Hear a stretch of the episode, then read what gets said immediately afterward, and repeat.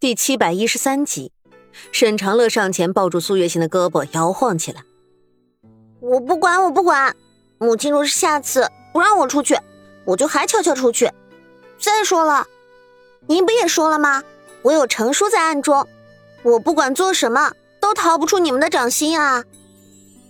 苏月心本就是不是真心责怪女儿，再加上被女儿这样撒娇，自然就连心底那一丝丝的气愤都已经消失殆尽了。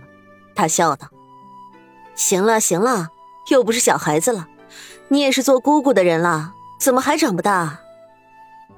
沈长乐的眼睛一亮，转身就走过去看着珍珍。这就是我的小侄女吗？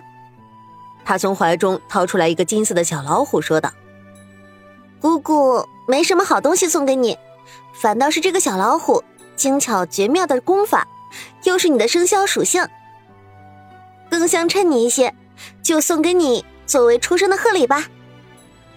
啊啊！小珍珍煞有其事的回答道，那可爱的样子反倒乐翻了一屋子的人。沈长乐自回来之后的第二日，稍作休整，便听到下人过来说：“嫂嫂刘子诺来了。”他本就是个好奇的性子，尤其是这些时候，一来行走江湖，得知了青云阁在江湖之中的地位。更是对这个青云阁阁主的妹妹心生趣味。刘子诺解了披风，递给了站在外面的丫鬟们，撩起帘子，还没见人，便笑盈盈的说道：“小姑回来了，可是让我们好生担心啊。”身后的婢女们更是闻声知雅意的送上了若干送过来的礼物，其中最吸引人的便是一柄青铜古剑，剑身看上去十分简陋，但是一看便是出自大家之手。而且颇有一些时候了。这是，刘子诺俯首道：“我听说你不大喜欢那些女儿家的玩意儿，想来行走江湖的人更喜爱的是一柄趁手的家伙。这柄古剑名为青丝，是以前我在青云阁的时候姐姐所赠。只不过我素来不大行走的，宝剑落尘也辜负了，所以特地送来给小姑。”这一番话宛如大雪天的一碗热汤，让人只觉得四体舒畅，好不快意。他也不多推辞，只行礼道谢，笑道：“那就多谢嫂嫂了。”到了晚上，苏月心歪在贵妃榻上，一边看书一边抿着嘴笑着。这时候，沈炼走过来，往他身下塞了一个大银枕，说道：“小心坏了眼睛。”苏月心温声应道。你知道吗？我如今最大的希望就是咱们一家子和和气气、团团圆圆。如今长乐和子诺两人关系如同亲姊妹一样，我怎么会不高兴呢？沈炼知道妻子也是经历坎坷才会格外珍惜如今的温存，因而准备放下手中的书卷，坐到他身边去好好的吻吻他，让他安心。却忽然听到外面一声且惊却惧的凄厉长声。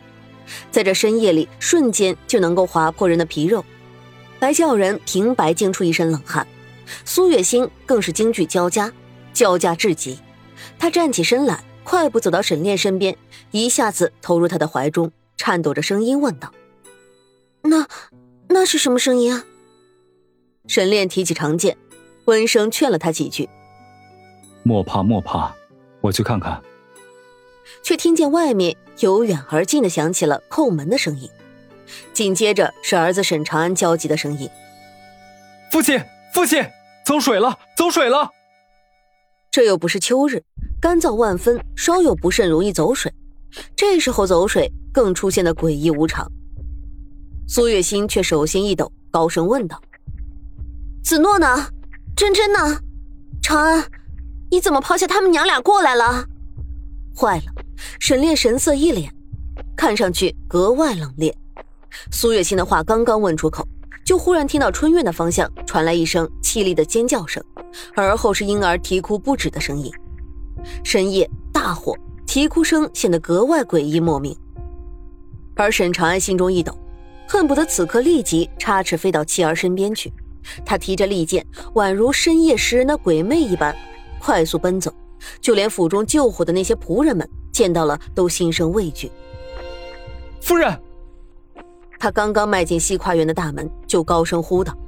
等见到刘子诺抱着孩子从房内走出的时候，他身上的力气陡然一松，变得有些踉跄起来，几乎是脚下绵软的走到刘子诺身前来，伸手抚上他光洁的面庞，问道：“你没事吧？”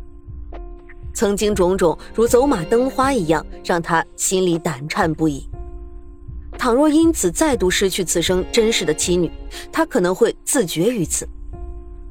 刘子诺脸色发白，显见是吓到了，但是却还是伸手握了握沈长安的手，说道：“我没事，真真也没事，只是那人闯入我们府中，却不曾带走其他东西，却带走了真真的玉锁。小姑去追了，你快跟上去看看。”沈长安点头，长乐的武功行走江湖自保不碍，既然去追，说明有几分把握自己的武功在来人之上呢。因而使得身边的护卫们亲自点了三十人去，转身又带着刘子诺回了内房之中，叫丫鬟们起了热滚滚的茶水来。你不去吗？父母那边可还无恙？长安说道：“无碍，阿妹看上去像是没龙头的马，成日里东奔西跑的，但是实际上心里面最是有数的。她若是去追，绝不会让自己陷入险境的。你安心就是了。”真真已经被哄得再度睡了下去。其实刘子诺即使不去留意打听，也知道这些时日以来，姑苏城中关于自家的事情起的各种传言。他看着那半新不旧的草绿色帘子上面的兰草，不见奢华，只是清雅至极。忽然叹了口气，说道：“啊，也不知道到底什么时候才能安稳下来。”沈长安端了泡好的茶，递到了刘子诺的手中，语气淡淡，却让人心安至极的说道：“你放心吧，不会有事的。只要是有人的地方，流言永远都不会有终结的日子。比起畏惧流言，倒不如坦然处之。”却说另外一边，沈长乐追踪着黑衣人，一直出了沈家之后，便见前面的人似乎是有意加快了脚程，几个跳跃躲闪，便要消失在黑暗之中。那身影的敏捷之处，足以证明此人绝非泛泛之辈。只是不知道他来沈府偷走真真的玉锁，是受人之托，还是见财起意。倘若是前者，那便说明此人身后必定有更大的主家，而其人必定是散布流言之人。只是不知道这个人到底是前者还是后者。他的武功自然不弱，拼尽全力追赶之下，竟然能够跟这个人堪堪持平。这位梁上君子，图我家寓所，不知道意欲何为啊？虽然他知道，即便如此问，这个人也不会出声回答自己，但是他还是张口说话，就是为了能够扰乱面前人一分一刻的心神，那么便能够挑下此人蒙面的黑布，看清面容。只是那人也明白这个道理，于是不想跟沈长乐过多纠缠，想要迅速离开。但是沈长乐自然不会如他的愿。于是袖中短剑划出月光一般的寒气，陡然朝他刺了过去。那人自然没有想到这个女子竟然会突然发难，于是侧身一躲，短剑在半空中一个虚晃。在下武功高于姑娘，这点姑娘清楚。在下求财不取命，姑娘珍重。说罢，身体一滑，宛若游鱼滑入夜色。可是沈长乐却不愿让他轻易如愿。于是再度刺出一剑，这一次却并非是朝着那个人身上要害刺过去，而是刚刚好划破了那人用来遮住面容的黑布。